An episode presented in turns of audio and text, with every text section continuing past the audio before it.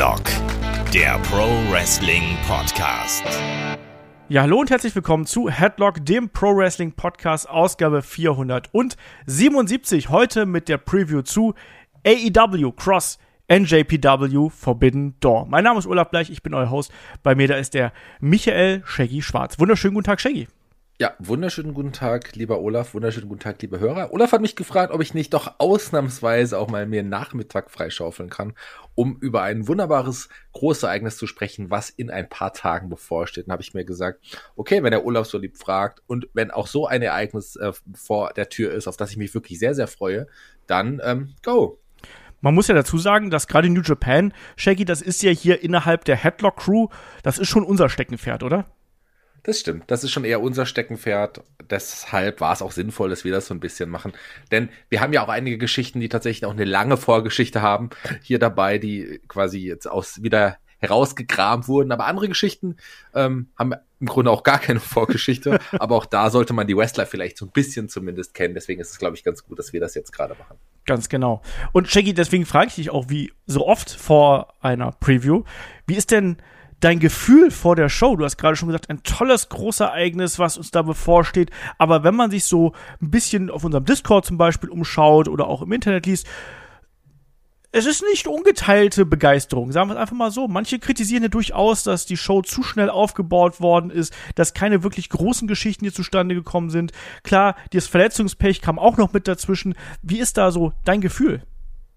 Ja, äh, kann ich kann ich total nachvollziehen. Also kann ich kann ich verstehen, denn es ist ja auch relativ rasch aufgebaut worden. Gerusht wurde hier im wahrsten Sinne des Wortes auch bei einigen Matches. Auch der Aufbau, der ist jetzt nicht wirklich spektakulär gewesen. Viele Matches wurden ja einfach mal im Segment einfach mal genannt oder angekündigt oder wirken auch so, als hätte man gedacht, okay, wir haben jetzt hier ein paar Wrestler, äh, die stecken wir zusammen in diverse Multiman-Matches denn äh, die sollen auf die Card, die müssen auf die Card und da packen wir sie doch auch einfach zusammen, auch wenn sie nicht immer wirklich eine Vorgeschichte haben. Also ich bin ähm, da äh, der äh, geteilter Meinung, muss ich sagen. Ich, ich sehe das ganz genauso, dass einiges wirklich nicht gut aufgebaut worden ist, aber ich freue mich gleichzeitig trotzdem halt jetzt wirklich zwei Welten aufeinander ähm, ja clashen zu sehen und die Forbidden Door ist eröffnet worden. Es ist ja schon lange keine Forbidden Door mehr. Wir haben ja etliche Wrestler auch vorher schon mal gesehen, die durch die Tür geschritten sind. Also so ähm, verboten ist diese Tür auch nicht mehr oder vergessen oder geheim oder was auch immer. Diese Tür ist ja schon länger offen. Aber trotzdem, das Großereignis so zu nennen, ist schon sinnvoll, denn früher galt das ja als Forbidden Door, wenn zwei große Wrestling Organizations aufeinandertreffen. Wobei wir es in den 90ern ja auch schon gesehen haben, auch mit New Japan, Olaf. Genau, mit der WCW damals natürlich.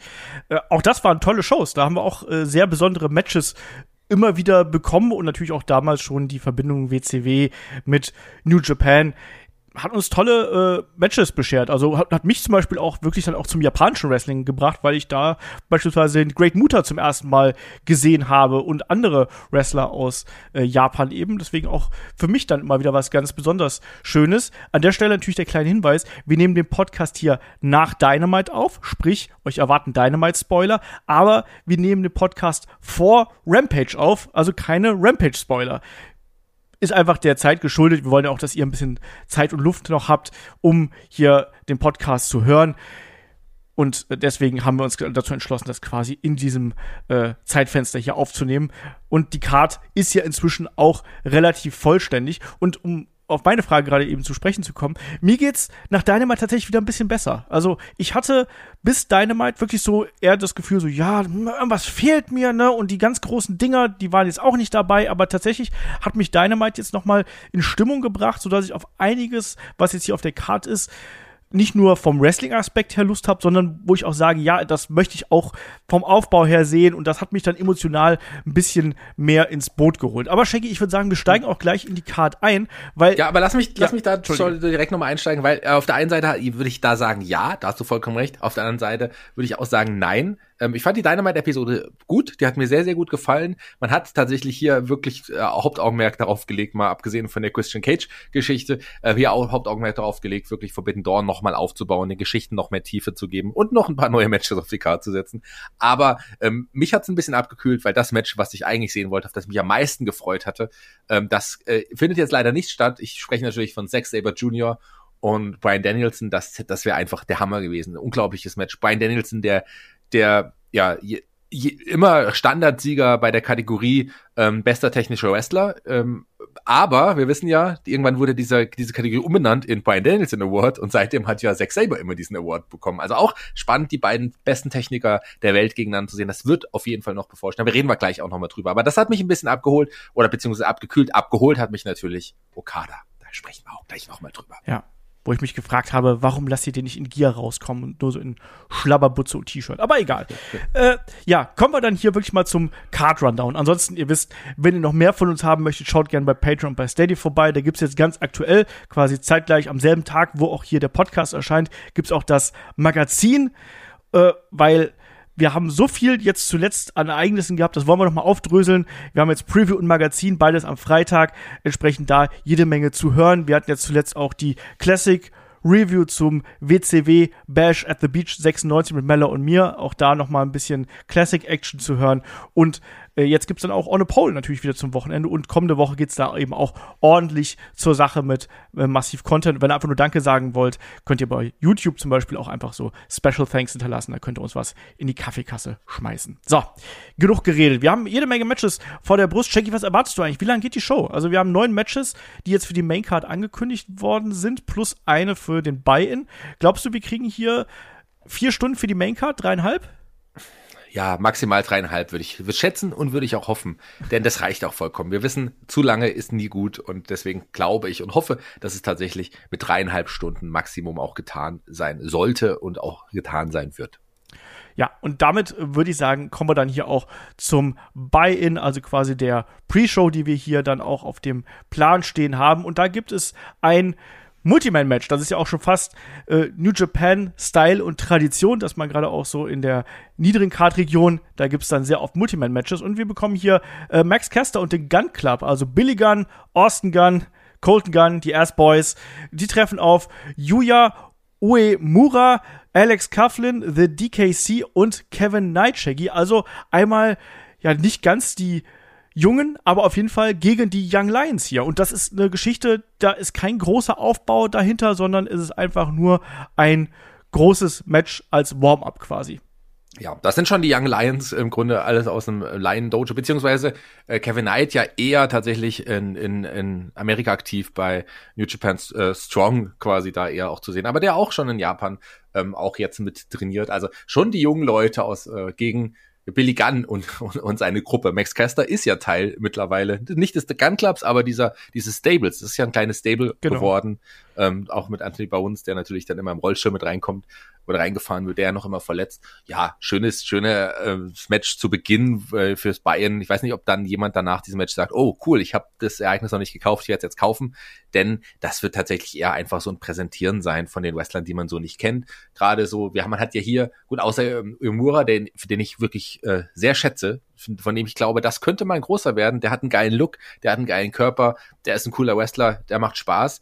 Ähm, haben wir ja eigentlich hier auch nur eher Gaijins, die quasi in, in Japan trainieren. Also so die Garde mit aufgefahren. Gerade Alex Catlin, der Catlin, der hat ja auch ähm, du hast es, glaube ich, im Vorgespräch schon gesagt, der, wir haben einige von denen auch schon bei Dark gesehen, da in einigen Matches gegen die Factory unter anderem. Und da hat er ja auch ein, unter einem kleinen Pop auch ein Run-In gemacht. Also ähm, auch diese Gruppe äh, schon so präsentiert worden, dann eher bei Dark und Dark Elevation. Also ich, ich finde schon, das kann man so machen. Ähm, da darf man nochmal was präsentieren. Und man wird hier aber, glaube ich, auf jeden Fall den Japanern oder dem Japaner mit den anderen New Japanern den Sieg geben müssen bin gespannt. Also jemand, den ich äh, wirklich ganz gern mag, ist tatsächlich auch Alex Coughlin. Ne? Spitzname äh, The Android, ne? weil er mhm. äh, so eine Maschine quasi ist und jemand, der auf sehr viele Suplessen setzt. Äh, auch mit einem starken Look, also auch ein äh, sehr muskulöser Wrestler, den wir hier haben. Und auch da, ähnlich wie es mit äh, Uemura der Fall ist. Na, auch beides so äh, Kandidaten, wo man sagt, ja, das, das könnte so die nächste Generation werden. Ich bin da komplett bei dir auch. Ähm, Uemura jemand, der schon so ein bisschen sag mal, Spuren hinterlassen hat. Ne? Jemand, der aus dem Ring kommt und der auch jetzt zuletzt zum Beispiel bei der Pro Wrestling Illustrated schon in den Top 500 gewesen. Also der schon so ein bisschen aufgefallen ist, obwohl er noch nicht so ewig lang dabei ist. Der ist jetzt seit knapp 2017 dabei, aber ihr merkt schon, das sind so unsere beiden Favoriten, die wir hier in der Runde haben. Ich bin mir nicht ganz sicher, ob die äh, japanische Fraktion hier, die New Japan Fraktion hier das Ding gewinnt. Ich tippe jetzt einfach mal darauf, dass äh, die, die Heels hier den Sieg davontragen, einfach nur damit ich dagegen bin, was du sagst, aus Prinzip. Äh, aber ich kann mir auch genauso gut vorstellen, dass man hier den, äh, den Japanern den Sieg gibt. Ich glaube, das ist auch ja. nicht entscheidend. Also und, es ist ja ein Japaner, wenn man genau genommen Ja, ich meine aber so den, ein, ne, für ja. New Japan und so. The Dicky Say äh, auch, ähm, auch jemand, der äh, einen interessanten Look hat, auch einen coolen Look, wie ich finde. Aber auch jemand, der, glaube ich, auch, wenn er, wenn er weitermacht, auch ja, sich gut präsentieren kann. Den werden wir ja auch noch bei Rampage vorher sehen. Äh, das Match ist zumindest angesetzt gegen Hook. Mal schauen, ob er Hook der Erste sein wird, der Hook besiegen wird. Ja. Ich bin mal gespannt. Vielleicht bekommt er aber am Wochenende doch mindestens einen Sieg. Ja, äh, die Frage wird auch sein, übrigens bei der Show, ob man so eine Art Counter machen wird. Ne? Also wir haben ja viele gemischte Matches, wo sowohl New Japan als auch AEW Wrestler gemeinsam antreten, aber wir haben auch einige Matches, wo es ja quasi AEW gegen New Japan ist. Ob, macht man da einen Counter? Ich glaube es ehrlich gesagt nicht, aber sowas hat man ja in der Vergangenheit auch ganz ja. gerne mal gemacht, muss man ja sagen. Ne? Also bis du es eben gerade gesagt hast, war mir eigentlich klar, dass man das machen wird. Ähm, aber du hast natürlich vollkommen recht. Äh, es gibt ja auch gemischte Matches. Wie, ja. wie, wie, wie macht man es da? Also gute Frage. Da war mir das eben tatsächlich gar nicht bewusst. Deswegen habe ich auf die Japaner eigentlich auch nur getippt, weil ich dachte, die, wenn ich mir die anderen Matches anschaue, da wird es einige Siege für die AW-Leute geben müssen. Ähm, aber klar, äh, vollkommen richtig. Deswegen nee, revidiere ich meine Entscheidung nochmal, überdenke sie und äh, gebe sie trotzdem nochmal ganz genauso ab. Sehr gut. Okay, und damit kommen wir dann auch jetzt hier auf die Maincard. Und ich würde sagen, nachdem du gerade schon hier über die Paarung Zack Saber Jr. gegen Brian Danielson gesprochen hast und darüber gesprochen hast, dass Brian Danielson ja nicht medically cleared ist, dass er immer noch angeschlagen ist, dass er nicht nur hier nicht antreten kann, sondern auch bei Blood and Guts in der kommenden Woche auch nicht antreten kann.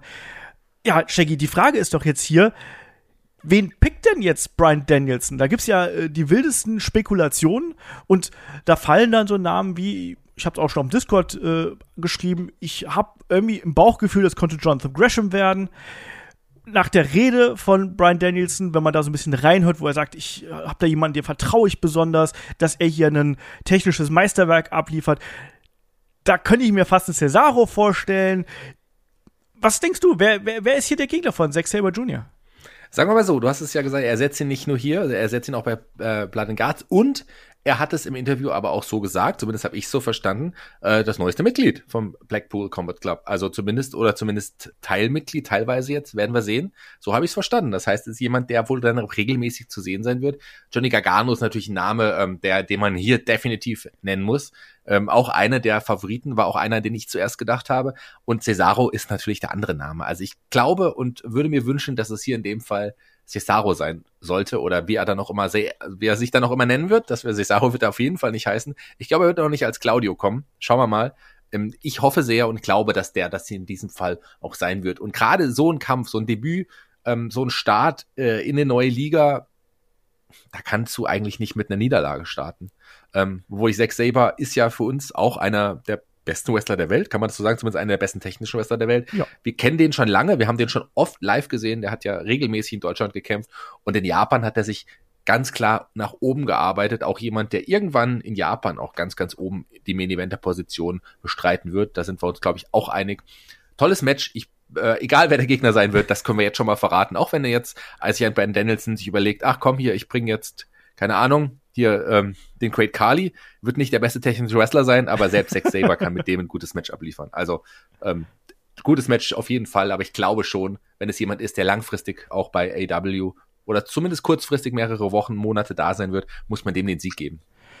Ja, das äh, steht, steht zu befürchten, sagen wir es mal so. Also Zack Saber Jr. auch äh, einer meiner absoluten Lieblingswrestler. Ne? Allein wegen seinem Kampfstil, den er pflegt, jemand, der äh, wirklich diese britische Kampfschule mit dem Stil aus Japan vermischt. Also auch jemand, der gerne mal zutritt, der gerne Gliedmaßen manipuliert, der gerne mal an den Fingern dreht, an den Handgelenken dreht. Und genau das hat natürlich diese Paarung mit Brian Danielson so besonders gemacht. Und das wollte man auch sehen. Ich muss sagen, ich habe die Paarung der beiden ja schon mal gesehen. Also nicht die Paarung, sondern das Match der beiden. Ähm, und das war auch toll, ne? Aber damals waren es noch ganz komplett andere Wrestler. Zack Saber, wenn man den hier in den Anfängen gesehen hat, da war der ja wirklich nur so ein halbes Hemd, der als wirklich Underdog durchgegangen ist. Und Brian Danielson war damals schon etabliert und äh, haben sich beide ganz toll entwickelt und ganz anders entwickelt. Und das war auch für mich eine, eine absolute Traumpaarung, die ich auch sehen wollte. Auch wenn ich so ein bisschen auf Brian Danielson gegen Okada spekuliert hatte. Aber als ich dann gehört habe, so Zack Saber Jr. gegen Brian Danielson, dachte ich mir so, ja, würde ich auch nehmen. Aber zurück zu dieser Personalie. Ich habe irgendwie im Bauch gefühlt, dass es Jonathan Gresham werden ja. wird. Ich kann es dir nicht genau sagen, wieso. Ähm, aber das ist so mein, mein Bauchgefühl. Johnny Gargano glaube ich nicht. Glaube ich nicht. Ich glaube, das, das, das passt nicht. Das passt nicht zu Brian Danielson und das passt auch nicht zum Blackpool Combat Club. Äh, Cesaro ist so mein, mein Runner-up, der wirklich dann da auch super reinpassen würde. Und auch Zack Saber gegen Cesaro, die haben auch bei der WXW damals schon äh, Ironman-Matches bestritten, die unfassbar gut gewesen sind. Also das würde auch total gut gegeneinander passen. Ich habe auch gerade noch so überlegt, weißt du, wer auch ganz gut noch da in den Blackpool Combat Club reinpassen würde? Also ganz klar, also kann ich dir ganz klar sagen, wenn es ein Mann sein soll, der dem auch Brian Danielson total vertraut, kann das eigentlich nur einer sein. Das wird dann Glenn Jacobs sein. Kane, oder? den, den Gag hatte ich auch. Den Gag hatte ich auch. Tja, ich war schneller. ja, das stimmt. Äh, nein, ich habe auch, ich habe an Chris Hero gedacht. Ich weiß nicht, wie der momentan in körperlicher Shape ist. Ich glaube es nicht, aber äh, habe ich auch nur so dran gedacht, weil auch der würde natürlich mit äh, William Regal so ein, hätte der auch eine Schnittposition ne? und auch Klar. mit John Moxley im Endeffekt. Aber da glaube ich nicht dran. Lass uns, lass uns mal wetten. Ich tippe auf hier Cesaro und du sagst Jonathan Gresham ja. und der Gewinner bekommt ein Bier vom anderen. So machen wir das. Oder ein Eis, je nachdem. Aber wir sind auch beide der Meinung, also Question wäre natürlich geil, das wäre natürlich auch ein fantastisches Match, ohne Zweifel, aber der Name ist, glaube ich, nicht ganz so groß. Und ja. den haben wir ja auch schon mal gesehen und er hat ja auch gesagt, ähm, es wird auf jeden Fall Mitglied, so habe ich es, wie gesagt, verstanden, vom äh, Blackpool Combat Club. Ähm, ich tippe auf Cesaro. Ja, also es ist, es ist sehr naheliegend und deswegen äh, ist es durchaus möglich und es wäre eben auch gerade der größere Name. Das kommt auch noch dazu. Ich glaube, dass man das nicht so groß noch thematisieren würde, wenn das nicht wirklich großer Name wäre. Und so gern ich Jonathan Gresham habe und äh, so gut es natürlich auch wäre, um Ring of Honor hier nochmal zu präsentieren, ich glaube, das würde auch nicht ganz so passen. Auch, dass man Ring of Honor jetzt hier noch mit reinschmeißt quasi, dann gibt man vielleicht lieber den neutraleren Weg und nimmt dann einen Cesaro, ist ein großer Name, geile Paarung. Insofern kann ich mir das sehr, sehr gut vorstellen. Aber ich nimm trotzdem mal Jonathan Gresham und ich tippe dann aber auch darauf, dass, also wenn es Jonathan Gresham wird, dann gewinnt Zack Saber, wenn es Cesaro wird, gewinnt Cesaro. Das ist so mein Pick. Ja. okay. Gehe ich mit. Also das sehe ich ganz genauso. Das, äh, das glaube ich auch, dass es genauso sein wird. Okay. Wobei man natürlich sagen muss, Gresham ähm, ist ja auch äh, Ring of Honor Champ. Ja. Also dem die Niederlage hier zuzufügen, wäre auch komisch. Ja, aber der muss auch mal verlieren, finde ich. Ähm, na gut, machen wir weiter. Wir haben äh, noch das Match um die AEW Women's World Championship zwischen äh, Thunder Rosa und Tony Storm. Auch das ein relativ kurzfristig anberaumtes Match. Also da ging es in erster Linie erstmal darum, dass sich ja hier äh, Thunder Rosa ja zuletzt gegen äh, Marina Shafir durchgesetzt hat. Ähm, Tony Storm hat unter anderem äh, Britt Baker besiegt. Dadurch war sie quasi so eine Art legitime Herausforderin.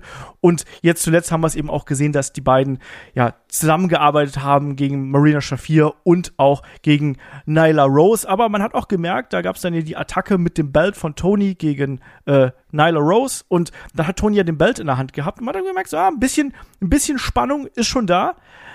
Aber Shaggy, so die große Fehde ist das nicht, sondern das wirkt für mich eher so wie eine weitere Stufe, die Thunder Rosa hier erklimmen muss. Ich kann mir hier einen Titelwechsel nicht vorstellen. Ich glaube, das wird ein gutes Match. Aber mein Problem ist, Thunder Rosa zündet für mich als Champion nicht. Tony Storm kommt hier vielleicht ein bisschen zu früh. Wie siehst du das? Ja, äh, nehmen wir mal äh, John Moxley außen vor, äh, muss man, und dann muss man sagen, dass die großen World Champions bei AW als Face nie wirklich ganz gezündet haben, wenn man ehrlich ist. Aber ja. Das ist ein anderes Thema. Ähm, ja, aber trotzdem, klar, kurzfristig äh, aufgebaut, aber trotzdem mit als langfristig aufgebauteste Match, weil es geht ja schon ein paar Wochen, diese Geschichte, die du gerade angesprochen hast, dieses Hin und Her, das Retten von Tony, dann das Retten von, von Thunder und so weiter und so fort. Ähm, ist ja schon ein bisschen länger auch aufgebaut und man hat aber, glaube ich, hier tatsächlich mit Toni, ähm, die auch in der Damendivision mittragen kann. Also ich glaube schon, dass sie ein wichtiger Name sein wird. Man hat sie jetzt aber relativ früh schon ins Titelgeschehen gepackt. Ich glaube aber im Moment auch wirklich nur als erstmal Übergangsgegnerin. Ich bin gespannt, wo man danach mit Thunder Rosa hin will, weil da sehe ich jetzt auch nicht mehr so viel, was dann dahin kommen, kommen könnte danach. Äh, aber trotzdem glaube ich hier nicht an Titelwechsel. Das wäre zu früh, das würde Thunder Rosa eher schaden und äh, Toni kann man trotzdem, ohne sie jetzt zu schwächen, hier auch eine Pinfall-Niederlage kassieren lassen. Ja, das denke ich auch und äh, wie gesagt, äh, irgendwie da, mir, mir fehlt so ein bisschen tiefer einfach hier, sowohl äh, in diesem Match als auch in der Damendivision. Irgendwie da fehlt mir die charakterliche Tiefe. Thunder Rosa zündet für mich nicht, jetzt auch, wie du richtig gesagt hast, dieses Hin und Her quasi, was ich auch schon angedeutet habe. Das war jetzt okay, aber für mich fehlt da der emotionale Bezug äh, zu beiden. Also tatsächlich habe ich hier noch eher den emotionalen Bezug zu Tony Storm äh, aus vergangenen Zeiten quasi. Bin gespannt, ob die beiden dann hier auch wirklich ein gutes Match auf die Beine stellen, weil so kritisch mal Thunder Rosa auch als Babyface Champion sehen kann, zumindest im Ring, haben wir es jetzt zuletzt auch gesehen, da ist sie auf jeden Fall in der Lage abzuliefern. Und mit jemand wie Tony Storm kann das auch wieder so sein, oder? Ja, auf jeden Fall. Wir haben hier zwei tolle Wrestlerinnen. Also das wird auf jeden Fall ein gutes Match. Kann sein, dass je nachdem, wo es auf der Card ist, dass es trotzdem, äh, weil es auch das einzige Match ist, was jetzt quasi ähm, AW exklusiv ist, sein, dass trotzdem einige Fans es nutzen, um da ein bisschen ruhiger, ein bisschen durchzuatmen, ruhiger zu werden. Aber ich hoffe nicht, weil ich glaube, dass die beiden schon sich dessen bewusst sind, dass sie da eine schwierige Position haben und deswegen versuchen wollen, da das Beste abzuliefern. Vielleicht geht aber auch hier die Geschichte der Baddies weiter, denn die sind ja gerade auf der Suche nach einem neuen Mitglied, nachdem jetzt äh, Red Velvet auch verletzt ist im Moment. Schauen wir mal, aber ich glaube, keine von den beiden würde, hätte Bock auf Mitglied bei den Baddies zu werden. Die Baddies, nee, das glaube ich auch nicht. Wer gewinnt denn das Ding hier, Shaggy? Ja, klar. Also ich habe es ja schon gesagt, Toni ist für mich eine Übergangsgegnerin. Die wird irgendwann sicherlich das große Gold auch in die Luft strecken können. Ähm, wird sie vielleicht hier auch machen, aber nicht äh, offiziell, sondern am Ende wird Thunder Rosa hier ganz klar, also sind die vielleicht nicht klar, aber den Sieg davon tragen. Okidoki. Dann machen wir hier an der Stelle weiter mit einem Eight-Man Tag Team Match. Auf der einen Seite haben wir die Young Bucks und zwei Mitglieder des Bullet Club, nämlich El Phantasmo und Hikuleo und die treffen auf Darby Allen und Sting auf der einen Seite und den Los Ingobernables de Japón und vertreten durch Shingo Takagi und Hiromu Takahashi. Ja, Shaggy, jetzt müssen wir erstmal ganz kurz hier für die bisschen erklären, wer sind denn hier die Japaner, die wir hier haben? Also, gut, das sind nicht alles Japaner, das wissen wir. El Phantasmo ist auf jeden Fall kein Japaner, ist, glaube ich, Kanadier, wenn ich mich komplett täusche. Ähm, weshalb, weshalb sollte man El Phantasmo Hikuleo und äh, Shingo Takagi, Hiromu Takahashi, weshalb sollte man die kennen und weshalb sind das auch äh, über weite Strecken recht große Namen, die wir hier im Match haben. Ja, erstmal, Hikuleo ist natürlich auch kein Japaner. Das ist der, der Bruder von Tamatonga und ja, der, genau, Adoptivsohn oder Neffe, je nachdem, wie man sehen will, ist nämlich beides richtig, von Haku. Also, ähm, äh, auch das äh, jemand, der auch gerade ja auch schon bei ja ähm, AW auch schon gesehen worden ist in den in, schon mal und der auch jetzt in Amerika sowieso ein bisschen gewrestelt bei Impact haben wir den eine Zeit gesehen und die beiden gehören zum Bullet Club, die gehören zur großen Gruppierung des Bullet Clubs, zu der ja auch die Young Bucks gehört haben und die haben dieses Match in einer äh, ja, Backstage-Promo äh, auf, auf, aufgebaut, indem sie gesagt haben, okay, wir werden jetzt da antreten, wir tun uns nochmal One Time Only mit dem Bullet Club zusammen in Form von El Phantasmo und Hikuleo. El Phantasmo gerade auch jemand, der in der Junior Division natürlich da auch super durchgestartet ist. Toller Wrestler, den, den mag ich echt gerne, den sehe ich auch super gerne. Hikuleo ist auch ähm, das, was er, was er sein soll, das bringt er auch richtig gut dar. Ähm, die Wrestler, die an der Seite von Darby und Sting stehen, sind natürlich für mich nochmal andere Hausnummern. Ja. Takagi, ähm, einer der interessantesten, einer der besten Wrestler, einer, der auch ähm, ja vor kurzem noch im großen, um, ums große Gold äh, mit und äh, auch äh, als äh, Champ gekämpft hat quasi.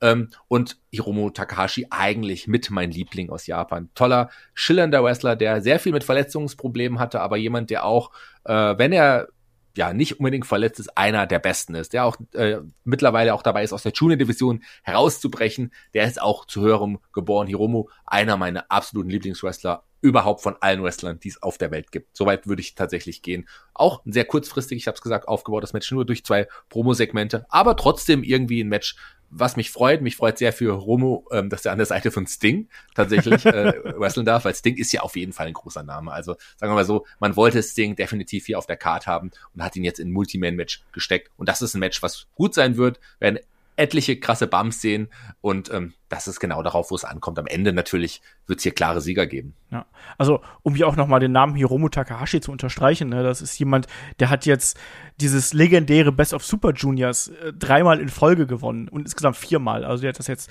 2018, 2020, 2021, 2022 gewonnen und ist vierfacher IWGP Junior Heavyweight Champion. Und äh, Shingo Takagi, da hast du auch schon richtig gesagt, eine ehemalige IWGP World Heavyweight Champion und das heißt schon was. Ne? Jemand, der auch wirklich die Company eine Zeit lang getragen hat. Nicht unbedingt der, der aller herausragendste Champion, aber der da in den vergangenen Jahren durchaus zu den Aufsteigern gewesen ist und zuvor sich ja bei Dragon Gate einen Namen gemacht hat. Nicht nur, weil er in diese ominöse Geschichte damals mit dem Affen verstrickt gewesen ist, sondern weil er eben auch einfach ein toller Wrestler ist.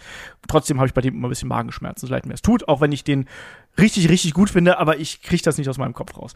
Egal. ähm, El Phantasmo, du hast richtig gesagt, ein super Cruiserweight, äh, Lightweight Wrestler. Ähm, Hikuleo eher in Richtung Powerhouse. Und ähm, ja, hier die die Fehde läuft ja eigentlich die Sache ist ja eigentlich mit Darby Allen, Sting und quasi Young Bucks und der äh, der ähm, wie heißt das? Nicht Ultimate Undisputed Elite. Elite. Undisputed Elite, genau. Mein Gott, da fehlen mir schon die äh, Vokabeln quasi. Und da darauf baut das hier alles auf.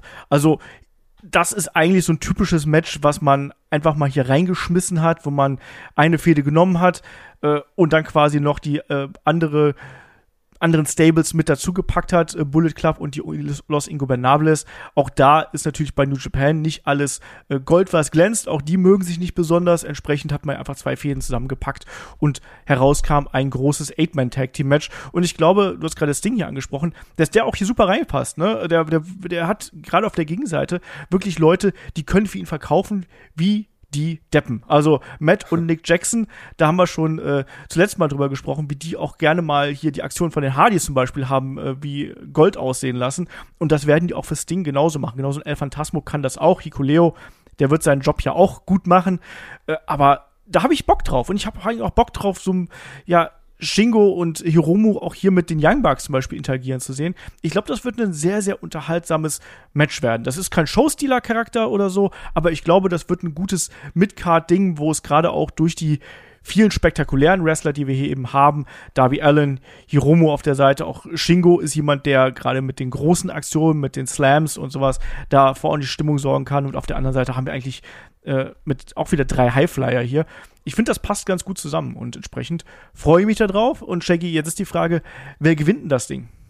Na, äh, kann ich dir ganz klar sagen. Also da ich würde sagen, eindeutig werden hier die Faces den Sieg davontragen und am Ende wird jemand sein, Darby oder Sting, der einen der Jacksons pinnt. Und dann geht auch die Geschichte endlich los, auf die ich mich schon seit lange freue. Lass doch bitte Sting und Darby auf die, auf die Tag-Team-Gürtel äh, angreifen, denn das wäre super schön, das mal zu sehen. Und ich glaube, das startet hier mit die Geschichte der beiden geht ja schon länger, wie gesagt, mit Kyle O'Reilly und Bobby Fish, der jetzt außer Gefecht gesetzt worden ist von den anderen, so wie Sting vorher. Also ähm, ich finde, äh, den Weg sollte man gehen und Sting und Darby hier den Sieg geben, zusammen mit den beiden Japanern, aber einen von den beiden sogar den Pin geben gegen einen der Jacksons.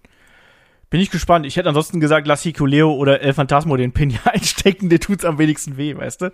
Ähm, aber bin gespannt, aber ich tippe auch darauf, dass die Babyfaces hier äh, den Sieg davon tragen. Das ist auch für mich relativ sicher. Ja, machen wir weiter äh, mit einer Matchpaarung, wo es wieder heißt AEW gegen äh, New Japan. Will Osprey trifft auf Orange Cassidy und es geht um die IWGP US Heavyweight Championship. Und da muss ich sagen, Shaggy, also Will Osprey, jemand, der vom ja, Cruiserweight, Lightweight zum Heavyweight Wrestler geworden ist, diese, diesen Übergang geschafft hat und sich auch wirklich bei ähm, New Japan absolut etabliert hat, auch ein ehemaliger IWGP World Heavyweight Champion, äh, US Champion, haben wir es gerade schon gesagt, mehrfacher Junior Heavyweight Champion, ähm, ein Brite, muss man hier äh, an der Stelle noch äh, kurz dazu sagen, den wir auch hier in Deutschland schon gesehen haben. Ja, ein unglaublich spektakulärer Wrestler, der inzwischen aber auch eine gute Härte mitbringt, oder? Shaggy, wie siehst du die Entwicklung, die Will Osprey so in den letzten fünf Jahren durchgemacht hat? Abseits von seinen vielen Verletzungen. Äh, abseits von den Verletzungen, abseits von den privaten äh, Verstrickungen, die da, die da noch waren. Also sagen wir mal so, ich glaube, ich von, er gehört auf jeden Fall für mich in die Top 5 der besten Wrestler der Welt aktuell das auf jeden Fall. Vielleicht ist er da aber auch von den Top 5 der unsympathischste für mich, aber er ist auf jeden Fall ein herausragender Wrestler. Hier sollte ja wahrscheinlich, so wie wenn man den Gerüchten glauben mag, ein anderes Match eigentlich auf der Karte stehen. Ähm, aber Andrade hat jetzt hier in dem Fall nicht wirklich die Freigabe bekommen, zumindest jetzt nicht von AAA. Ähm, und denn da ist er ja auch noch unter Vertrag und da gibt es da gibt's ja die Verbindung New Japan, CMLL und da ging es in diesem Fall auch nicht. Und äh, da hat man gesagt, okay, muss man einen anderen Wrestler bringen. Und irgendwie finde ich es ganz schön geil, dieses Match. Irgendwie freue ich mich da sehr drauf. Ah. Irgendwie tatsächlich schon. Aber ich bin auch Orange Cassidy-Fan. und äh, deswegen kann, ist auch schön, dass ich, dass ich da anfange, jetzt dieses Match zu loben. Und ich werde auch end, mit diesem Match dann enden, damit das, damit unsere Zuhörer auf jeden Fall positiv zurückgelassen werden. Weil ich glaube, das Match ist geil. Ich glaube, das Match wird herausragend sein. Orange Cassidy hat es natürlich schwer. Der ist ein toller Wrestler, diesen Stil komplett mitzugehen, aber der kriegt das hin der, der kann das. Klar ist er äh, nicht in der gleichen Liga wie ein Will Osprey. Da steht auch das Gimmick ein bisschen im Weg, aber er hat ja auch innerhalb des Gimmicks schon wirklich tolle Matches gezeigt. Ich glaube, hier wird es ganz klar einen Sieg am Ende für Will Osprey geben, aber trotzdem ein tolles Match, was uns hier erwartet. Da bin ich mir ganz, ganz sicher. Hm, der Titel ist halt auch Frage, ob der generell wechseln könnte, wenn ein äh, Will Osprey den gar nicht hat. Also den Gürtel hat er nicht, den hat er natürlich nicht bekommen von Juice Robinson, der hat den immer noch. Ähm, der gibt den nicht raus. Also schauen wir mal, ob äh, wie es dann am Ende sein wird. Also wird Orange Cassidy so oder so nicht mit dem United States Heavyweight Titel von äh, der IWGP United States Titel, um genau genommen, äh, nach Hause gehen können. Man macht das dann wie beim Geburtstag, weißt du, dann schenkst du einfach einen Gutschein. Ja, oder Interims-Champion. genau. Kriegt Orange Cassidy kriegt einfach so einen Zettel, so eine Karte, so äh, Gutschein für einen neuen Belt oder so. ich finde, das muss reichen. Ähm, nee, auch da hat mich tatsächlich ähm, das Geschehen bei Dynamite ein bisschen mehr überzeugt. Da hatten wir ja auch einen Multiman-Match, wo die beiden ja auch schon miteinander interagiert hatten. Und ich habe erstmal gedacht, so, ah, das ist so schwierig, weil ich finde, Will Osprey hat zuletzt auch wirklich gut daran getan, ernster zu werden. Der, äh, der hat auch gerne mal in Matches Klamauk gemacht, das muss man sagen. Und er war häufig auch mal so ein bisschen drüber. Aber ich finde, das hat er jetzt zuletzt abgelegt. Gerade auch in dieser Gruppierung vom United Empire, wo er ja als äh, Anführer quasi vorne weggeht. Und äh, übrigens auch hier möchte ich nochmal eine Lanze gerade für Aussie Open äh, brechen, weil die mag ich auch unglaublich gern. Ich finde es echt schade, dass die nicht mit auf der Karte sind. Hätte ich ehrlich gesagt lieber gesehen als Great Okan und Jeff Cobb, aber naja, andere Kiste. Äh, aber ich hatte das Gefühl, dass die beiden jetzt, wo sie bei äh, Dynamite zusammen Ring gestanden haben, dass sie eine richtig geile Chemie miteinander haben. Also da gab es ja so, so einen Konter, der dann in den äh, Stundog Millionär geendet ist von Orange Cassidy und da war so ein geiler, da war so ein geiler Kick drin. Und da habe ich gedacht, oh, wird das vielleicht doch was, wo wir dann am Ende sagen, Mensch, das ist so ein Showstealer, dass man erstmal hier diesen Charakter von Orange Cassidy so ein bisschen ausnutzt und das langsamer angehen lässt und dann, ähnlich wie wir es damals bei der Story mit Pack gehabt haben, wo das ganze Ding dann auf einmal explodiert und dann wird's mega, mega schnell. Und das ist so meine Hoffnung für dieses Match, dass wir dann am Anfang so ein bisschen ruhig, ein bisschen Comedy, ein bisschen Character Work. Wie gesagt, auch da kann Will Osprey mitgehen und dann irgendwann einfach Vollgas, fünf, sechs, sieben, acht Minuten und die beiden hauen sich nur die spektakulären Aktionen, weil auch das kann in Orange Cassidy. Und das ist meine Hoffnung, weil am Anfang, als diese Paarung quasi angedeutet bzw. festgelegt worden ist, dachte ich mir so, oh come on, warum denn Orange Cassidy? Wir haben doch so viele andere, die vielleicht besser sind als, als der und die vielleicht weniger character-based sind. Aber es ist, wie es ist. Und ich, hab, ich bin nicht komplett negativ. Also, hättest du mich vor einer Woche oder vor zwei Wochen gefragt, wäre ich negativer gewesen, sagen wir es mal so. Ja, Du bist aber auch ein Wrestling-Nerd. So, ähm, der Moment, als als diesen Massenbrawl gab vor ein zwei Wochen und dann plötzlich äh, die Pixies, wo erstmal meint, äh, diese die, die Entrance Stream von Orange Cassidy gespielt wurden, der ja seine Art von eines Run-ins gemacht hat äh, in, in, in Zeitlupe. Ähm, das war schon ein großer Moment. Das Publikum hat super abgefeuert. Das war ein Riesenpop in der Halle. Das Publikum war heiß, die beiden aufeinandertreffen zu sehen. Ich finde, man hat das wirklich gut aufgebaut. Man ähm, die Geschichte mit mit mit Osprey und und ähm, seinen seinen Mannen, äh, die ging ja auch schon länger und da war ja auch ein Trend mit eingebaut. Also das waren schon zwei Geschichten. Wir kommen ja wahrscheinlich im nächsten Match zu dem zu dem anderen, wo seine anderen Jungs noch mit involviert sind. Das war so ein äh, Ineinanderaufbau von zwei, von zwei Matches für Forbidden Door, was richtig gut funktioniert, finde ich. Also ich bin, ich bin gehypt und freue mich sehr auf dieses Match. Für mich, neben äh, Zack Saber natürlich mein heimlicher Showstealer, wobei es sind einige geile Matches, die jetzt noch folgen. Also ich freue mich trotzdem sehr auf dieses Match. Ich bin gespannt, aber wie gesagt, also da hat sich bei mir so ein bisschen die äh, Negativität, so ein bisschen zumindest in positive Neutralität gewandelt. Wer gewinnt das Ding hier, Shaggy? Naja, Will Osprey, alles andere macht keinen Sinn. ja, ich glaube auch, dass wir hier keinen Titelwechsel, zumindest an der Stelle, natürlich nicht sehen werden. Deswegen, Will Osprey wird das Ding machen. Bekommen wir irgendwie einen Run-In? Glaubst du, es gibt äh, hier, sei es jetzt das United Empire, sei es Roppongi Vice, Best Friends, whatever? Ähm, ich glaube, man wird dieses Match One-on-One -on -one ablaufen lassen bis zum Ende. Würde ich hoffen, weil in Run-In brauchst hier tatsächlich nicht. Lass die beiden Jungs, äh, die beiden Anführer ihrer Gruppierungen gegeneinander antreten, ohne dass hier eingegriffen wird. Die anderen Jungs haben ja schon ein bisschen was zu tun, auch an dem Abend. Ich glaube, es wird so nicht passieren. Jo, so, dann kommen wir zum nächsten Match. Du hast es gerade eben schon ein bisschen angeteasert.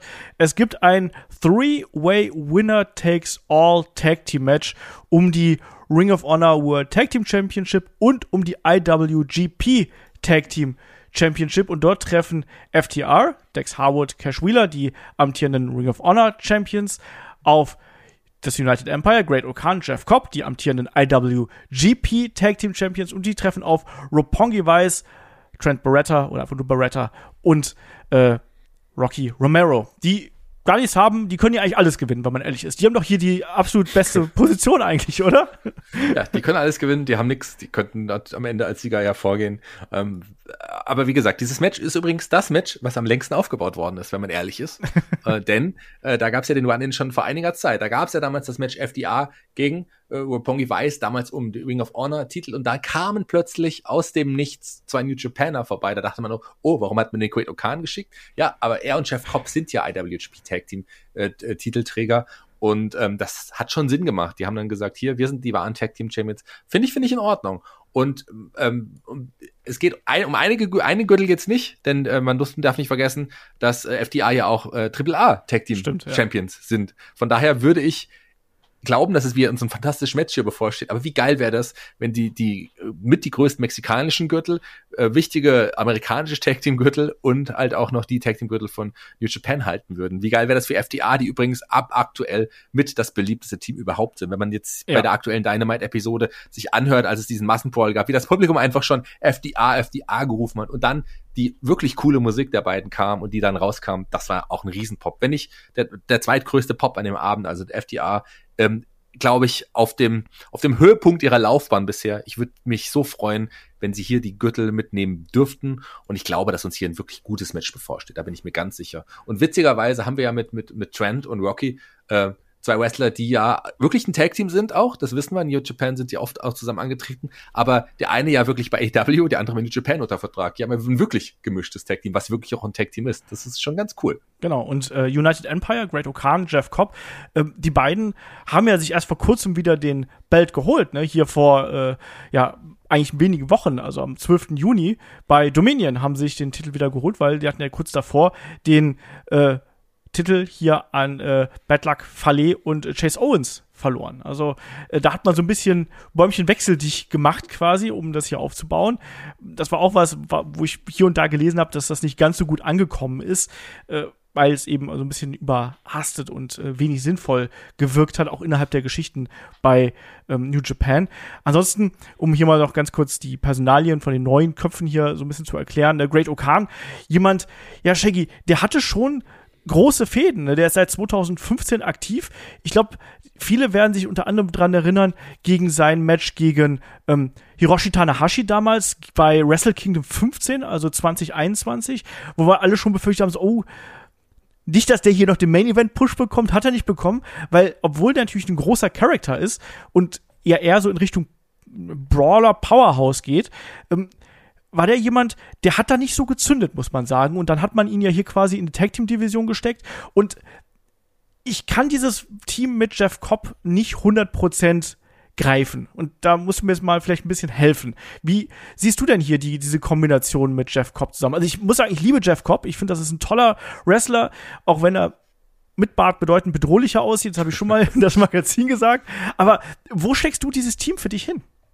Ja, also sagen wir so, ich bin auch nicht der größte Great Okan-Fan. Dieses, dieses Gimmick hat er ja auch noch nicht so, hat er ja noch nicht seit 2015. Ich glaube, zwei, Mitte, muss Mitte 2018 gewesen ja, ja. sein, wo er dann quasi mit diesem Gimmick dann auch gestartet ist. Und das ist halt äh, eher untypisch für New Japan, dass man solche solche Gimmicks auch hat, also ähm, so so in der Art und Weise wie er ist. Aber das äh, kommt in Japan ähm, ziemlich gut an, funktioniert auch. Man hat nicht umsonst ihm hier ein großes Match gegen Tanahashi gegeben, aber der ist natürlich nie, nicht in einer Liga wrestlerisch mit mit einem Jeff Cobb. Jeff Cobb ist einfach großartig. Ich wir beide lieben Jeff Cobb, haben wir ja auch schon ein paar Mal auch live gesehen. Das ist jemand, der wirklich ja, der, das ist so, so, so ein Big Man, obwohl er gar nicht so groß ist, aber so ein Big Man, der äh, schon massig ist und sehr viel mit seiner Masse auch auch machen kann, muskulös, super äh, krass krasses krasser Look und so und auch der hat an an sehr viel Charisma hinzugewonnen, finde ich, seit er beim United äh, äh, Empire ist. Äh, der ist tatsächlich auch am Mike besser geworden. Also ich glaube, von dem werden wir auch noch einiges sehen und hier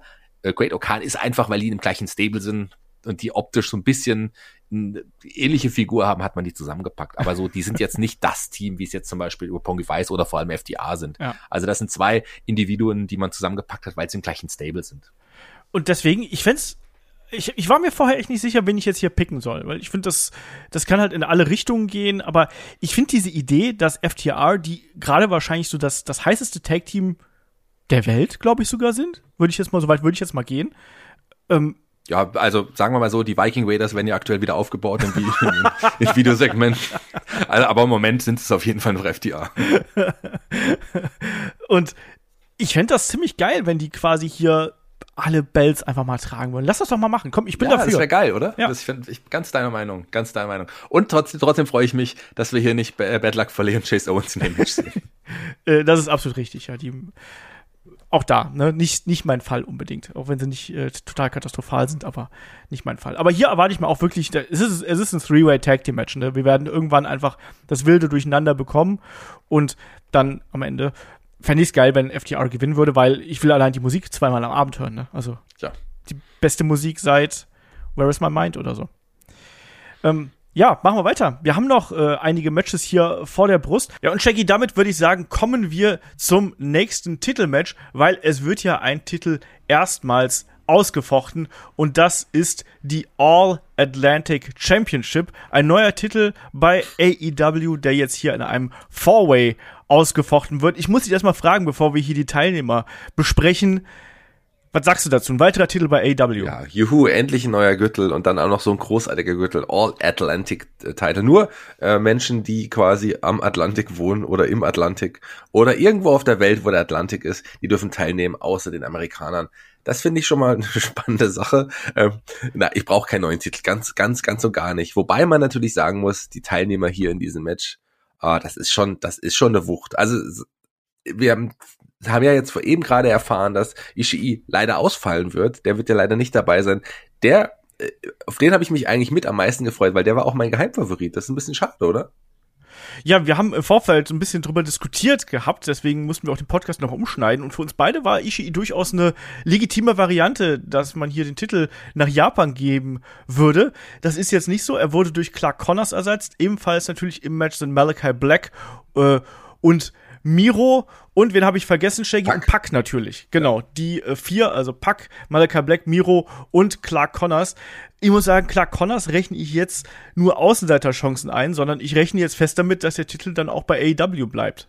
Ja, also jetzt spätestens äh, muss man, glaube ich, sagen, Clark Connors ich weiß nicht, der, der wäre jetzt auch, wenn man die vier Namen sieht, das ist ein guter Wrestler, ich mag den auch sehr, sehr gern, sehe den auch gerne, aber so die anderen drei Wrestler, die hier mit dabei sind, das sind natürlich dann Leute, die auch würdiger diesen Gürtel, glaube ich, tragen könnten. Mich würde es trotzdem freuen, wenn Clark den Gürtel mit nach Japan nimmt und ihn dort weiterhin verteidigt, anstatt dass wir noch einen Gürtel bei hier bei AEW sehen, aber ich glaube, am Ende wird es doch jemand von den anderen drei Jungs sein. Und das sind großartige Leute. Ich meine, das Turnier war toll, ähm, die, die Westers sind toll, das Match wird fantastisch. Also darüber kann man sich, glaube ich, nicht beschweren. Man kann sich nur darüber beschweren, dass es erneut und warum auch immer einen solchen Gürtel jetzt gibt.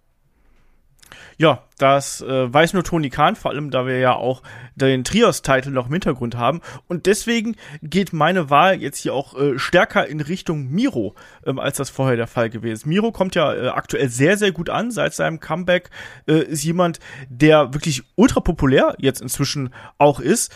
Und auch wenn sich Malachi Black inzwischen ja so ein bisschen gefangen hat, ich sag mal, er hat jetzt stärker seine Rolle gefunden, House of Black, äh, da ja auch als Gruppierung ist ein bisschen besser angekommen, wie ich finde.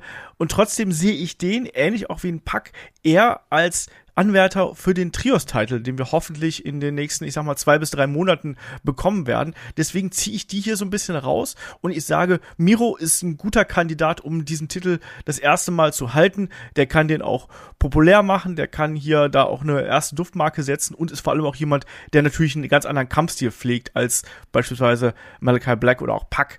Also von daher ist Miro hier mein heißester Kandidat. Wie geht's dir? Also rein von der Overness her müsste es doch, müsste es doch Miro werden. Ja, klar, Connors, hast du vollkommen recht, guter Wrestler, aber den sehe ich in der Rolle leider noch überhaupt nicht. Ja. Aber kurz, äh, habe ich ja eben gerade schon gesagt, zu Miro, klar, der ist extrem over. Wenn man sich die letzte Dynamite-Episode anschaut, was für ein Pop allein kam, als auf der, auf der, ähm, ja, auf dem Videoleinwand zu sehen war, auf dem, auf dem auf der LED waren, das war schon, das war schon cool. Das ist ein, das ist jemand, der richtig cool seit seiner Rückkehr als Face funktioniert. Und klar ist es ihm zu gönnen, sich hier den Gürtel zu gewinnen. Ich finde es witzig, dass du als Grund, warum jemand ein Wrestler einen Gürtel nicht bekommt, einen anderen Gürtel nennst, den es noch gar nicht gibt.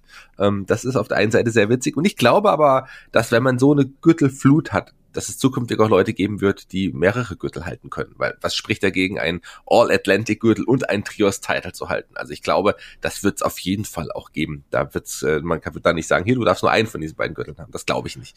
Da wird es auf jeden Fall Vermischung geben. Aber trotzdem, ähm, abgesehen von diesem Grund, ist es für mich auch, obwohl ich mich sehr auf ein Duell im Ring mit Ishii und, und Miro gefreut habe, wenn die einfach aufeinander loskloppen, ähm, was es jetzt leider so nicht geben wird. Dafür wird Clark Connors auf jeden Fall auch mit den anderen Jungs richtig spektakuläre Aktionen zeigen.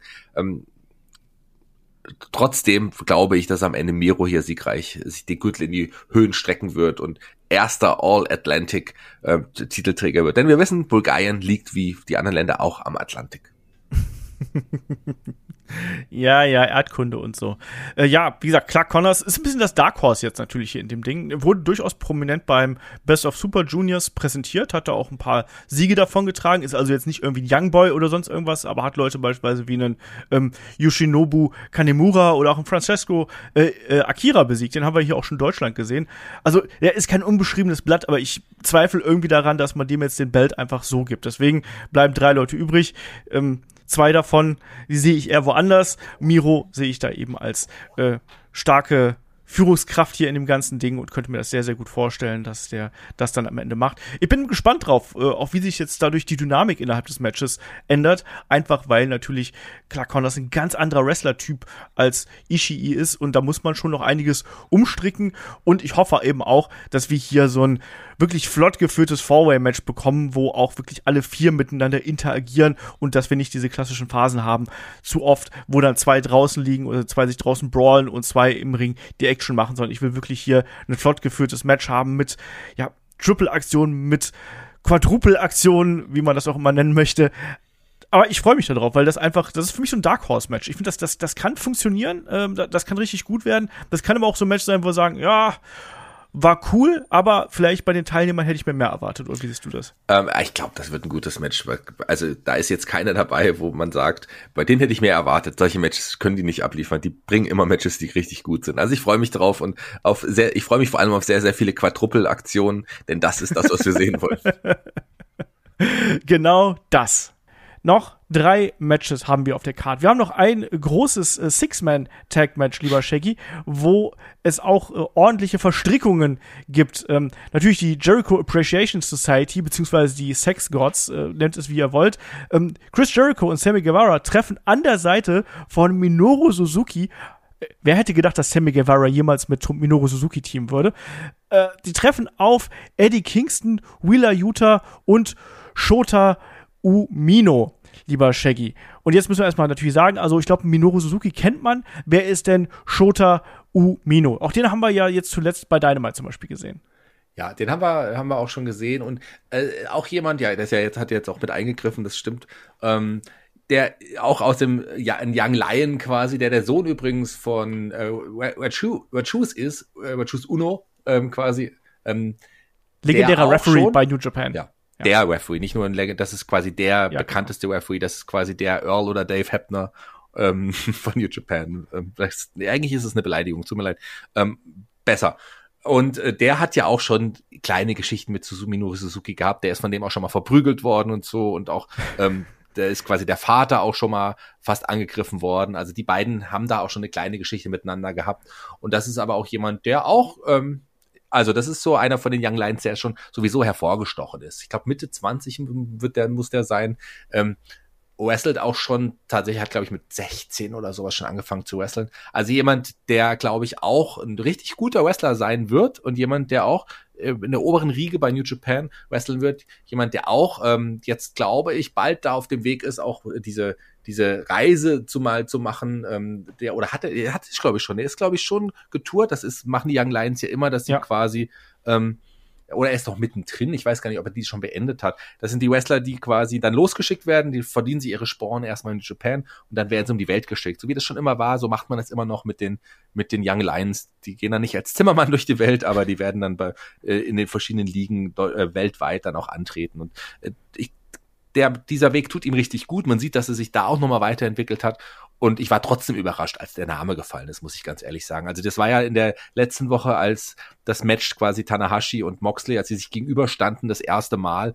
Und dann kam plötzlich Jericho doch hinzu. Und dann hat er so irgendwie, nachdem gerade die anderen verprügelt wurden, so aus dem Nichts plötzlich einfach ein paar Namen getroppt. Die werden jetzt gegeneinander antreten. Genau das war schon komisch. Also das sah auch so, als hätte Jericho die Namen teilweise ablesen müssen, weil ich glaube nicht, dass äh, Jericho wirklich ähm, Umino so richtig, richtig kannte vorher. Das glaub, kann ich mir nicht so richtig vorstellen. Aber und auch das, ähm, das hast du wieder richtig vorhin gesagt, nach dieser Woche hat das Match ja auch wieder mehr Tiefe bekommen. Und ich freue mich tatsächlich drauf, einfach auch ähm, hier Eddie Kingston und Minoru Suzuki da gegeneinander im Ring stehen zu sehen, wie die einfach aufeinander eintreschen werden, das wird auch geil. Also ich freue mich auf dieses Match ebenso, auch wenn in der auf den allerersten Blick die Zusammenstellung ein bisschen seltsam erscheinen mag, aber Willa Utah, auch der ja bei New Japan jetzt längere Zeit angetreten, ähm, und auch der, der auch irgendwie hingehört. Also ich finde, das ist ein schönes, schönes Match, was aber auf den ersten Blick seltsam wirkt, aber ich glaube, das könnte auch vielleicht nicht unbedingt der Showstealer werden, aber trotzdem ein Match, was eine besondere Brisanz, eine besondere Würze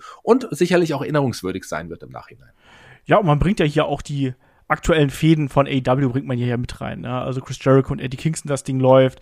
Ähm, Wheeler Utah äh, ist auch im Blood and Guts Match äh, dann wahrscheinlich zugegen. Also Sammy Guevara erst vor kurzem quasi hier auf die Seite von äh, Chris Jericho geturnt, wieder äh, hat gegen ähm, Santana Ortiz und Eddie Kingston hier mit eingegriffen. Also das, das, das geht ja alles Hand in Hand quasi. Deswegen, das, das macht schon irgendwo Sinn, nur dass der gute Shota so ein bisschen reingeworfen wird. Genauso wie Minoru Suzuki. Und ich dachte mir gerade so, als du erzählt hast, so, ja, der hat ihn ja schon mal angegriffen. Da dachte ich mir nur so, ja, aber Minoru Suzuki hat doch so ziemlich jeden Young Lion schon mal angegriffen irgendwann, oder? Ja, das auf jeden Fall, aber das war das ist einem besonders in Erinnerung geblieben, weil da ja auch sein Vater quasi da so dazwischen ja, ja. gehen wollte und sowas. Und das hat schon so eine kleine, war eine Fehde, ist vielleicht ein bisschen zu viel gesagt, aber es war schon eine Geschichte der beiden dann auch nochmal so dazwischen. Deswegen passt das schon, passt das schon irgendwie. Ähm, aber wie gesagt, Suzuki, Eddie Kingston einfach zusammen im Ring zu sehen, was will man mehr? Da nehme ich auch, können sie auch noch mehr andere, können sie auch Bad Luck Fale und Jace Owens hier mit einbauen können. ja, also äh, ich bin da, ich bin da bei dir. Das wird auch wieder eine unterhaltsame Angelegenheit. Da mache ich mir jetzt nicht so unbedingt äh, die großen Sorgen drum, dass die das hier äh, nicht nicht gebacken bekommen würden. Aber ja, äh, wer wer gewinnt das Ding hier, Shaggy? Weil wie gesagt, man muss sich ja schon überlegen. Das geht ja dann auch in Richtung Blood and Guts, äh, was was das hier angeht. Ähm, was, was glaubst du? Mach, Machen es hier die, die Heels dann am Ende unter sich aus? Ich glaube hier schon, einfach weil man hier mit, mit ähm, Umino und aber auch Wheeler Utah zwei Leute hat, die ruhig, ohne jetzt wirklich, äh, dass den weh tut, auch einen Pin fressen könnten. Vielleicht ein bisschen hart ausgedrückt, aber die könnten auf jeden Fall äh, hier die Niederlage kassieren, ohne dass es jetzt schlimm ist, weil das sind auf jeden Fall die, die kleineren Namen im Vergleich zu den anderen vier, die hier mit im Ring sind. Sammy Guevara ist schon auch jemand, der schon lange aufgebaut ist und die anderen sind natürlich auf ihre Art und Weise Legenden. Also, ich glaube, das wird so sein, dass die Heels hier ganz klar den Sieg davon tragen werden. Das denke ich auch. Das denke ich auch, dass äh, der Sieg hier an äh, Jericho, Guevara und Suzuki gehen wird. Ich fand es auch witzig, wie Jericho einfach mal gefühlt jeden als äh, Ehrenmitglied der Jericho Appreciation Society hier genannt hat, oder? Also bei dem angesprochenen Segment von dir. Ja, und übrigens ist hier Lance Archer, der ist übrigens auch noch mit dabei. Und hier der auch noch. Und komm hier, jeder kriegt noch mal einen Mitgliedsausweis. Das war ein bisschen witzig. Aber trotzdem, also ähm, dürfte auch ein schöner schöner Filler hier werden. So, zwei Matches haben wir noch. Und einmal haben wir noch den Four-Way um die IWGP World Heavyweight Championship. Champion ist ja Jay White seit kurzem, seit äh, Dominion, wo er Katsushika Okada besiegen konnte. Der ist auch Teil dieses Matches. Und äh, die beiden treffen dann, wie gesagt, in Four-Way auf Hangman Adam Page und Adam Cole. Shaggy, wie hat dir es hier gefallen? Ähm, ich finde Jay White als IWGP Champion funktioniert für mich überraschend gut. Also ich weiß, dass wir vor vielen Jahren in der Anfangszeit von Headlock so noch über ihn so ein bisschen geschmunzelt haben, weil da diese Switchblade-Charakter präsentiert worden sind, wo wir gesagt haben, so, ah, vielleicht ein paar zu viele Animes geschaut, ne, so ein bisschen übertrieben. Aber der hat inzwischen sowohl am Mikrofon als auch von der Präsenz her massiv dazu gelernt und massiv zugelegt, oder? Ja, aber nicht äh, erst seit, seit kurzem, nicht erst nee, seit nee, den nee. Gürtel hat, sondern sagen wir jetzt schon seit einiger Zeit, dass er wirklich einen richtig, richtig guten Weg gegangen ist und wir uns sehr freuen und äh, da wirklich ihn falsch eingeschätzt am Anfang, denn auch der Olaf macht mal Fehler, das ist ja auch. Du doch auch! Ja, nee, das war eigentlich, da hast du mich einfach überredet. Ich war eigentlich anderer Meinung. Du hast mich, du hast mich da einfach überquatscht. Ich wollte eigentlich was anderes sagen. Egal, wer den Fehler gemacht hat, ist ja egal. Jedenfalls ist er auf, hat er auch einen sehr, sehr guten Weg eingeschlagen und ist einer der Top-Leute, ist der Top-Mann bei, bei New Japan aktuell, da er den Titel trägt.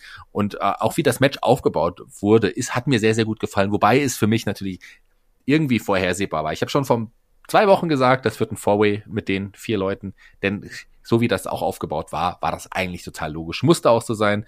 Ähm, man hat hier jemanden wie Adam Cole, der vor Charisma strotzt, ansonsten glaube ich, Olafs Statur hat, Körperstatur nicht ganz so, nur nicht ganz so kräftig wie Olaf und einen Riesenkopf, aber er ist trotzdem ein toller Wrestler, das wissen wir ja auch. Und, und der Hangman und die Geschichte von, von, von Adam Cole, die geht ja auch schon längere Zeit. Und das hat ja Jay White in seinem Segment jetzt nochmal aufgegriffen, was ich auch sehr, sehr cool fand. Er sagt ja hier, was willst du eigentlich, äh, Adam Cole? Klar sind wir Freunde, aber du hast gegen den Hangman verloren. Zweimal. Und da gab es auch so ein Raunen im Publikum und dann gab es äh, im Ring da diesen, diesen Tumult und dann kam die Musik von Okada und bei den ersten Tönen schon, das fand ich das Besondere, bei den ersten Tönen schon ist das Publikum total abgegangen, denn sie wussten, das ist Okada und dieser Moment, du hast es gesagt, der kam halt mit Schlabbershirt und sowas raus, ist aber auch okay. Also der strotzt trotzdem so vor allem und hat gezeigt, dass er mit wenn nicht sogar der größte Wrestling-Star der Welt ist, ein Laienalter reinkam. Ich hatte Gänsehaut, muss ich sagen. Komischerweise, ähm, das kriege ich selten, aber das war ein Moment, obwohl er so vorhersehbar war, der mich total gekickt hat und mich auch total heiß auf dieses Match gemacht hat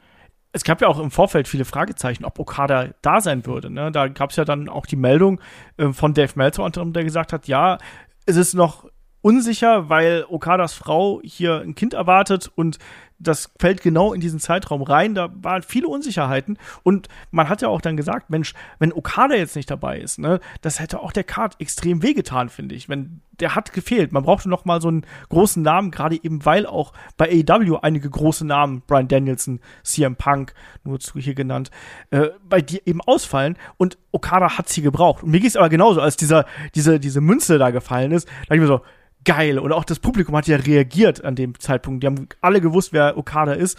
Und ja, also ich habe da Bock drauf und ähm, ja, Shaggy, du bist jetzt auch inzwischen der, der äh, Booker T von Headlock dann, ne? Also Booker T, auch jemand, der äh, zuletzt ja einen ordentlichen Shitstorm geerntet hat für die Kommentare über den Körperbau von Adam Cole. Also äh, nimm dich da mal in Acht. Wer gewinnt das Ding hier? Wird das eine klare Sache für Jay White und wer steckt den Pinfall ein? Ist es dann wir hatten ja schon so ein bisschen Foreshadowing ne, mit dem Belt. Adam Cole, der hier sich bereit macht für den Belt-Shot und man denkt, oh, jetzt, jetzt schlägt er gleich Jay White nieder. Dann sagt er aber, nee, heb mal Adam, äh, Adam Page hier hoch, damit ich dem den Belt an den Kopf schlagen kann. Man hat schon ein bisschen das Gefühl gehabt. Ne? Wir wissen, Adam Cole, der geht auch notfalls über Leichen und auch Freundschaften gelten da nicht so viel. Geht's dann im Endeffekt in die andere Richtung? Wird Jay White sein, der Adam Cole pinnt? Also sagen wir mal so, wenn hier man hier den Titel nicht wechseln lässt, was ich nicht glaube, was natürlich was Großes wäre, wenn man hier einen Titel wechseln lassen würde, dann kann es eigentlich nicht anders sein als äh, Jay White, der Adam Cole am Ende besiegt. Denn ähm, ich glaube nicht, dass man hier Okada eine Niederlage einfahren lassen wird und dem Hangman würde das auch nicht gut tun. Und Adam Cole schadet es nicht, der ist eh quasi aus mehr oder weniger, wir sehen es ja, ist er jetzt nicht ganz, aber gerade aus der Geschichte eigentlich draußen aus der Main Event Geschichte im Moment. Mit dem geht's, sobald Kenny zurückkommt in eine andere Richtung. Ich glaube, das wird auch nicht mehr so lange sein. Aber hier wird's, da bin ich mir ziemlich sicher, dass Jay White äh, Adam Cole vielleicht durch einen Einroller oder was auch immer am Ende, ähm, womit Adam Cole vielleicht nicht rechnet, ein, äh, besiegen wird und dann den Sieg mitnimmt. Es sei denn, man lässt den Titel wechseln, aber ich glaube nicht. Jay White hier am Ende siegreich. Äh, ja, da gehe ich auch ganz, ganz fest von aus. Okada, einer der also der größte Star momentan bei äh, New Japan, fünffacher IWGP Heavyweight Champion, jemand, der das Erbe von einem Antonio Inoki vor sich her trägt, auch in seinem Outfit und in der Präsentation, der jetzt die Promotion über zig Jahre getragen hat, der den G1 Climax dreimal gewonnen hat, ähm, den New Japan Club zweimal gewonnen hat und natürlich die Matchserie gegen Kenny Omega. Wer die noch nicht gesehen hat, muss das unbedingt nachholen. Also das sind tolle, tolle Matches und ähm, jemand, den man kennen sollte, wenn man Wrestling schaut. Also es ist auf jeden Fall jemand, der ähm, da eine riesengroße Nummer ist. Und ich sehe es eben ganz genauso. Also Adam Cole ist hier in dem Match, um den Pinfall einzu einzustecken. Ähm, Adam Page, der hat seinen Titel verloren, der muss sich erstmal wieder ein bisschen erholen davon. Und Adam Cole, dem tut's nicht weh, weil der ist momentan einfach gar nicht in dieser Region eigentlich, dass er hier um den Titel herausfordert. Da hat Jay White schon ganz recht gehabt. Entsprechend, so wird's ausgehen.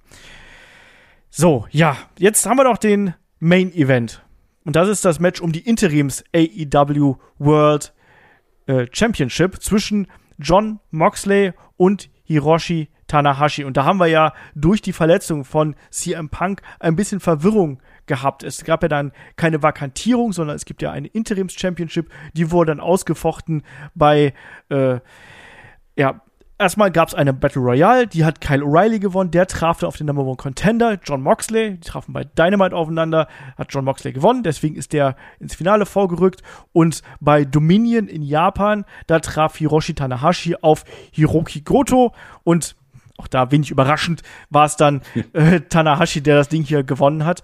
Ja, Shaggy. Und jetzt bekommen wir dieses Match der beiden. Erstmal, wieso ist Tanahashi so eine große Nummer?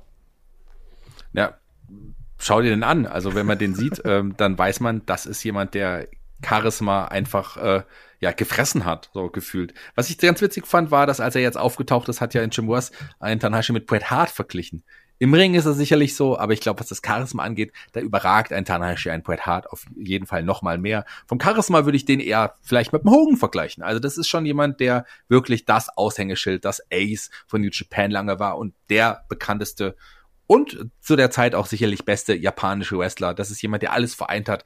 Eine Legende, ein Superstar, jemand, den man in Japan, jeder in Japan irgendwie kennt, ob man Wrestling-Fan ist oder nicht, das ist einfach ein großer Name und das wird er immer sein. Und der ist natürlich ähm, auch jetzt schon mit Mitte 40, bisschen älter, knapp drüber, ähm, auch jemand, der natürlich über sein Zenit hinaus ist, aber immer noch gut ist für tolle Matches und immer noch eigentlich den gleichen Funken versprüht wie eh und je. Also, ähm, dass der dabei ist, ist einfach großartig und war auch klar, dieses Match Punk gegen Tanashi wäre schon riesig gewesen, aber Moxley gegen Tanashi ist jetzt auch nicht kleiner, wie ich finde. Also ich finde, man hat hier wirklich ein großes Match aufgefahren und ein großes Match, ähm, wo ich nicht unbedingt das gleiche sagen würde wie du. Ich kann mir schon vorstellen, da man ja ursprünglich auch immer mit Punk und Tanahashi geplant hat, dass man hier überraschenderweise sogar jemanden den Titel gibt, äh, mit dem du nicht rechnest, lieber Olaf.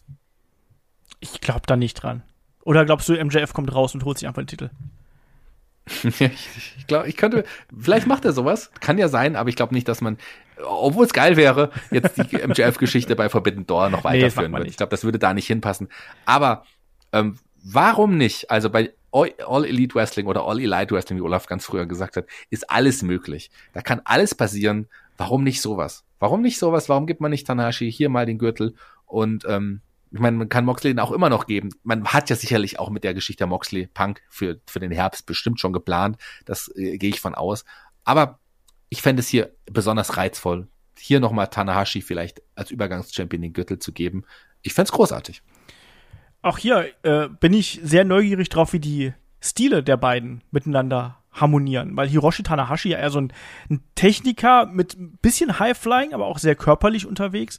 Äh, John Moxley ja eher der Brawler und inzwischen ja auch wirklich so jemand, der ordentlich brutal zu Werke geht, also im Sinne von auch nicht nur mit Gegenständen, sondern dann eben auch, äh, wir haben es jetzt zuletzt gesehen, kratzen und, ähm, äh, ne, und, und hebeln und all sowas, ne, die den, äh, ähm, Blackpool Combat Club gut repräsentiert. Also da hat er da auch ein bisschen seinen Kampfstil angepasst. Ich bin sehr gespannt drauf, wie, welche Geschichten die beiden erzählen werden, weil natürlich hat John Moxley ihn auch hier in den Interviews auch über den grünen Klee gelobt. Ne? Gesagt, du bist eine Inspiration, du bist einer der, der besten aller Zeiten und so weiter und so fort. Und man hat ja es ja, das fand ich so ein bisschen kurios, natürlich auch jetzt zuletzt bei Dynamite, wo die beiden dann im Ring standen und sich hier den Face aufgeliefert haben, während um sie herum die große Hölle losgebrochen ist und die beiden aber quasi so äh, verbissen miteinander zugange gewesen sind, um sich gegenseitig zu beeindrucken, allein mit Blicken, dass sie das gar nicht mitbekommen haben. Deswegen bin ich da neugierig drauf, ob man hier vielleicht auch so ein bisschen mehr Freiheiten gönnt. Wir haben auch zuletzt gesehen, dass Hiroshi Tanahashi auch durchaus jemand ist, der,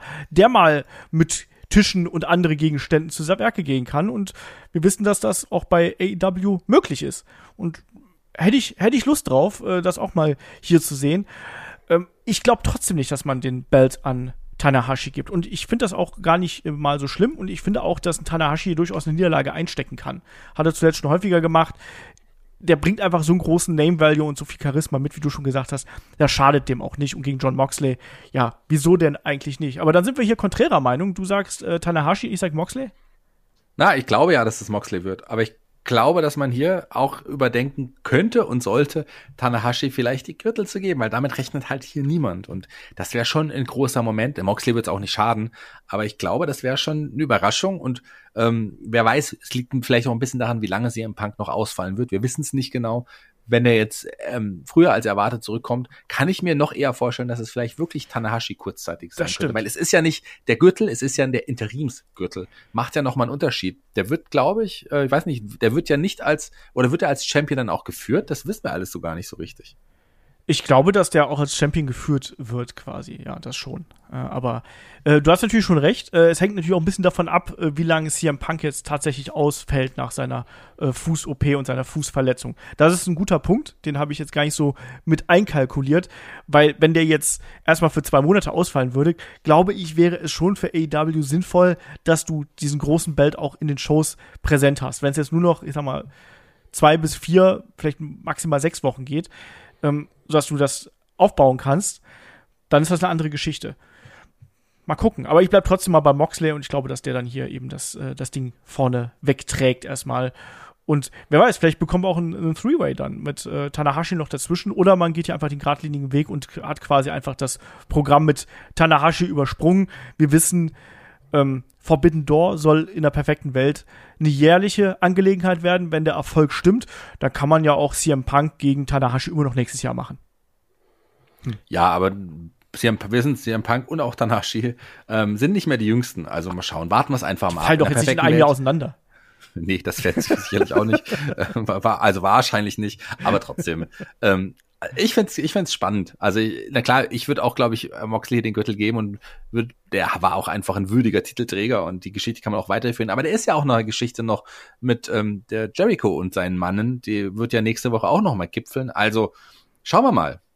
Ja, aber da kann man auch eine Zwischenstory mit Moxley gegen irgendjemanden von der Jericho Appreciation Society machen. Dann machst du halt nochmal Moxley gegen Jericho. Gegen Daniel Garcia zum Beispiel, oder? Was meinst du? Hatten wir ja, war doch Oder- ein geiles Match.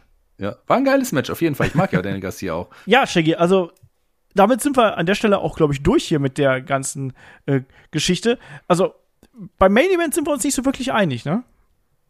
Ja, wir sind uns bei einigen Sachen auch generell im Leben nicht so besonders einig. Aber ähm, das ist ja auch das Schöne, das Spannende, dass wir auch mal nicht einer Meinung sind und dass wir mal einfach schauen, was passiert. Und es geht ja hier auch um Bier. Also in einem anderen Match, aber da geht es zumindest um Bier und da bin ich immer, da, da, da bin ich immer hart. Oh ja, ja, da, da kennt der Shaggy gar keinen Spaß und der lässt ja auch nicht mit sich reden. Ich bin Ja, gespannt. zum Alkohol geht nicht. Nee. ich bin gespannt. Äh, wenn der Shaggy seht, bringt ihm auf jeden Fall ein Bier, dann ist er sehr, sehr handsam. Ja, ich kann ja meine Adresse mal durchgeben, da könnt ihr mir auch ein Bier nach Hause bringen. Genau. Schickt Maggie, Shaggy mal so eine Bierüberraschung. ja, macht das. Ja. Da würde mich freuen. Da werdet ihr auch im Podcast genannt. Ähm, ja, aber damit sind wir dann an der Stelle auch äh, durch mit dem Rundown hier zu AEW äh, Forbidden Door, AEW Cross New Japan natürlich, die wollen wir nicht unter den Tisch fallen lassen.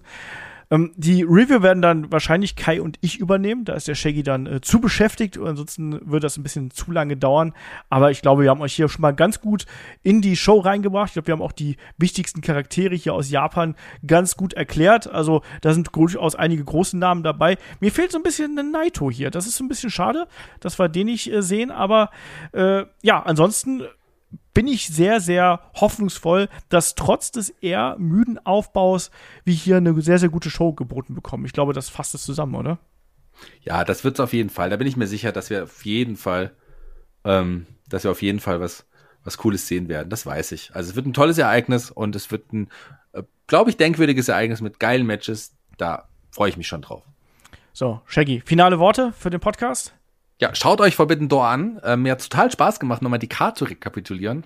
Ähm, das ist, jetzt bin ich tatsächlich, und das ist nicht immer so, wenn ich, wenn ich eine, eine Vorschau mache, gehypter als vorher auf dieses Ereignis. Ich freue mich drauf. Ich werde versuchen, mir das sogar dieses Mal live anzuschauen.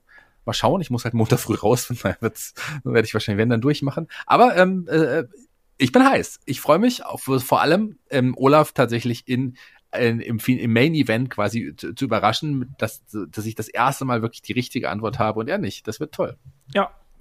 Ähm, aber Shaggy, du bist natürlich auch gerne eingeladen, ne, wenn du noch Lust hast, hier äh, nach, nach der durchgezechten Nacht dann noch äh, beim Review-Podcast dabei zu sein. Äh, nur zu.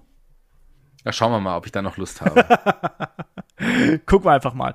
Äh, ansonsten hier bei uns geht's dann weiter am Wochenende. Ich habe schon gesagt, natürlich, wir haben noch das Magazin am Start. Auch da Shaggy und ich dann unterwegs in den aktuellen Gefilden bei WWE und äh, all dem, was noch so drumherum passiert ist. Am Wochenende, im Wochenend-Podcast, da sprechen David und ich über die Personalie Vince McMahon, all das, was da gerade bei WWE passiert. Wie wird die Zukunft von WWE aussehen? Was bedeuten äh, die Skandalgeschichten und die aktuellen personellen Entwicklungen für WWE. Darüber werden wir dann sprechen, inklusive auch ein paar Fragen, die wir dann auch schon von euch zugeschickt bekommen haben zu dem Thema. Das bewegt euch.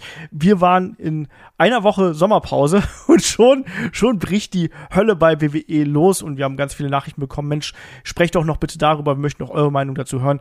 Den kommen wir natürlich gerne nach. Das gibt's dann am Sonntag und dann Anfang kommender Woche gibt's dann die Review zu Forbidden Door. Also volles Programm hier und danach geht's ja dann auch gleich mit äh, Money in the Bank weiter. Also wirklich so viele Podcasts, wie ihr nur hören könnt. Und dann mache ich an der Stelle hier Schluss und den Deckel drauf und sage Dankeschön fürs Zuhören, Dankeschön fürs dabei sein und bis zum nächsten Mal hier bei Headlock, dem Pro Wrestling Podcast. Macht's gut. Tschüss.